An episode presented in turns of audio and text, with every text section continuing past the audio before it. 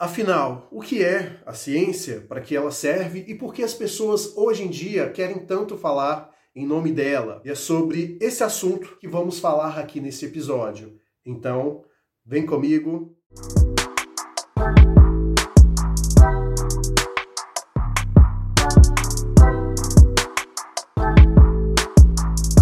Todos que estão chegando agora. Eu sou Michael de Souza, você está no canal Vida Cotidiana, um canal de filosofia que aborda assuntos relacionados à literatura e também comportamento humano. Se não está inscrito, peço por gentileza que deixe a sua inscrição aqui embaixo, ok? Antes de mais nada, quero deixar bem claro que não vou entrar no mérito detalhado de cada uma das formas de ciências. Apenas vou falar de modo geral do que, que se trata, para exatamente a gente ter um ponto de partida para que a gente analise as informações que nos forem apresentadas de um modo mais realista. Antigamente, o acesso a propagar a informação era uma exclusividade dos meios televisivos, de rádio, jornais e assim sucessivamente. Hoje, com a democratização da internet, qualquer pessoa pode veicular informações, inclusive tê-las como reais, embora muitas das vezes não sejam, e propagá-las como se fosse, de fato, uma pessoa que tivesse autonomia e autoridade no uso daquelas informações. Só que estamos bombardeados o tempo inteiro com fake news, com desinformação e também pessoas que acreditam que sabem sobre um determinado assunto quando na realidade não sabe de absolutamente nada. Situações como essa se tornam cada vez mais comuns hoje em dia. E muitas das vezes a gente se pega pensando: será que isso é real ou não é? E é nesse contexto que a ciência se apresenta como uma ferramenta fundamental para desmistificar muita coisa. De uma maneira bem resumida, a ciência nada mais é do que o conhecimento referente aos fenômenos da natureza de uma forma bem específica. Só que essa forma, ela tem que estar respaldada por diversos aspectos racionais, empíricos, que provem que aquele conhecimento previamente colocado como verdadeiro, de fato é. Quero deixar bem claro que a ciência ela não é a única forma de conhecimento, pois existem outras também que são consideradas como úteis. Porém, o conhecimento científico ele é o que mais nos traz embasamento para falarmos sobre determinados assuntos. Muitas pessoas observam a ciência de um modo bem pejorativo, de um modo superficial. Acreditam que o cientista, que é aquela pessoa que faz ciência, é aquele ser de cabelo branco, velho, louco, que está no laboratório com vários tubos de ensaio tentando descobrir alguma coisa. Só que, na verdade, a ciência foge muito desses estereótipos, pois existem várias formas de se chegar a um conhecimento científico sobre algo. A ciência, devido ao fato de ela ser algo bem complexo, bem extenso, ela tem várias divisões. Há as ciências exatas, ciências sociais, ciências humanas, e assim por diante. Partindo do pressuposto geral, quando você quer fazer ciência, significa que você quer se aprofundar de algo. Vamos colocar como analogia o diamante. Na realidade, ele é uma pedra bruta. Antes de chegar naquela joia toda bonita, brilhante, o diamante, ele passa por vários processos de lapidação.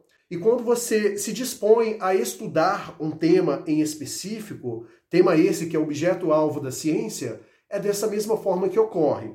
Primeiro, você tem a pedra bruta que vai aos poucos sendo lapidada, até você chegar em determinadas camadas que sejam possíveis, de fato, você fazer aquela joia. E uma coisa que eu quero ressaltar que a ciência ela tem essa nuance. Vamos aqui colocar como um exemplo prático, suponhamos, quando alguém quer descobrir a cura para uma determinada doença que já foi mapeada. Aí o que o cientista tem a fazer num primeiro momento é entender que o problema, é aquela doença, ela já é a pedra bruta, como se fosse o diamante a ser lapidado.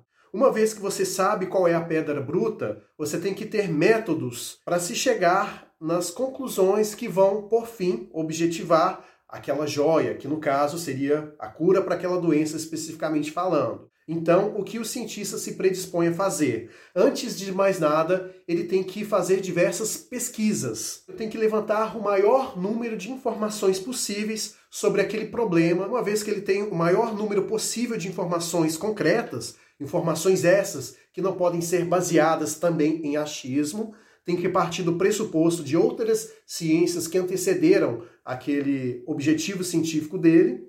Então, a partir disso, ele tem que fazer um estudo analítico, até se chegar num consenso de cada uma das coisas para afunilar a questão aí da descoberta de uma possível cura para essa doença. Feito isso, ele tendo em vista esse número de informações, ele vai começar a utilizar os métodos para se chegar a situações de cura. E uma vez que ele tem esse entendimento, ele também tem que fazer alguns testes, porque a ciência precisa de ser testada. Você só tem ciência de fato uma vez que ela tem comprovação através de evidências de que aquilo está correto, até chegar no ponto em que, uma vez que ele descobriu uma espécie de medicamento ou vacina, o que quer que seja, que elimina aquele vírus do corpo humano, ali está a ciência previamente estipulada. É claro que estou dizendo isso de uma maneira bem simplista para que vocês entendam, pois a situação é mais complexa do que essa. Uma vez que o cientista já está embasado de todas as evidências, de todas as provas de que ele de fato descobriu uma cura para aquela doença, ele precisa embasar aquilo em artigo científico. Ele precisa publicar de modo que qualquer um tenho acesso àquele experimento. É claro que a ciência ela não é uma verdade inquestionável, ela está sim passível a críticas, mas você não critica uma ciência com base em opinião, para que você contraponha aquela ciência que já está estabelecida.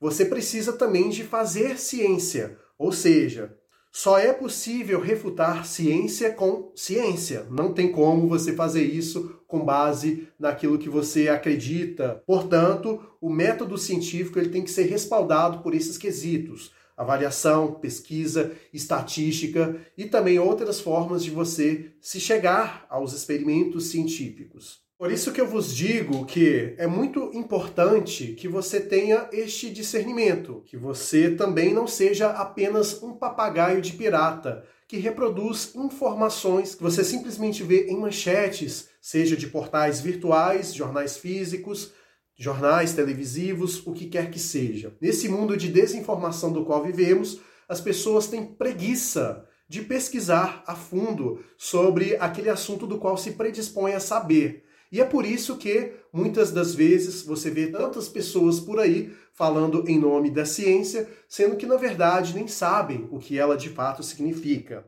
Por isso que eu convido você, toda vez que lê uma manchete tendenciosa de jornal, a realmente pesquisar. Você não precisa ser de fato uma pessoa formada para fazer ciência, por assim dizer.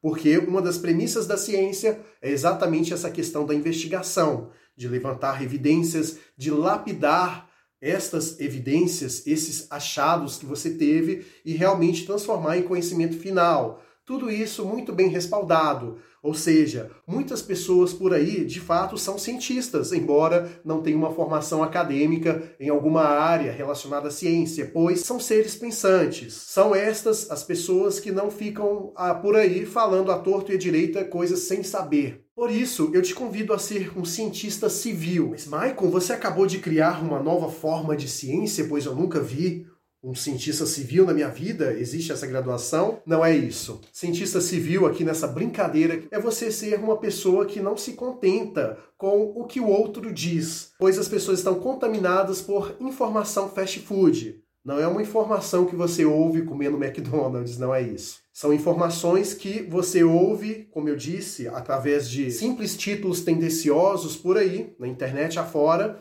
e você replica aquilo como se fosse verdade absoluta. Pense o seguinte: se nem mesmo a ciência adquire para si o status de ser uma verdade absoluta, quem dirá o que outros falam por aí, não é mesmo? Então tenha sempre a informação de que não existe uma verdade de fato, elas são transitórias, ou seja, aquilo que hoje é conhecido como correto está condicionado a ter novas evidências que contradigam aquilo que foi previamente dito. E com a ciência não é diferente.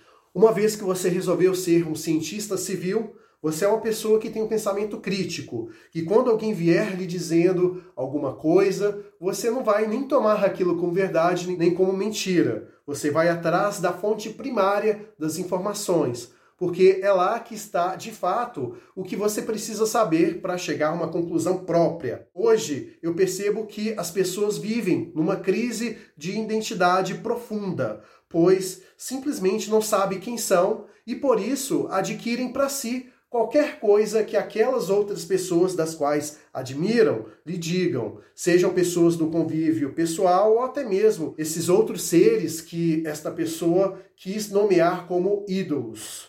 Lembrando que eu sou contra qualquer forma de idolatria, pois eu acredito que somos seres que têm neurônios e por isso você idolatrar, colocar em pedestal, seja pessoas, ideologias, o que quer que seja, é uma forma de você menosprezar a máquina que você tem dentro da sua cabeça, que é o seu cérebro. Então convido você a ter esse discernimento e que você faça jus a esse órgão maravilhoso do qual a natureza nos premiou, diferentemente dos outros animais, capaz de promover conhecimentos absurdos, de fazer coisas inimagináveis, seja para o mal, infelizmente, mas para o bem, aquilo que o cérebro sabe fazer de melhor. Estamos chegando aqui no final desse vídeo. Quero muito ler a sua opinião aqui nos comentários, pois eu aprendo muito com o que vocês dizem. Te agradeço muito por ter estado aqui comigo até o final. Um forte abraço para você, te vejo no próximo vídeo e até breve.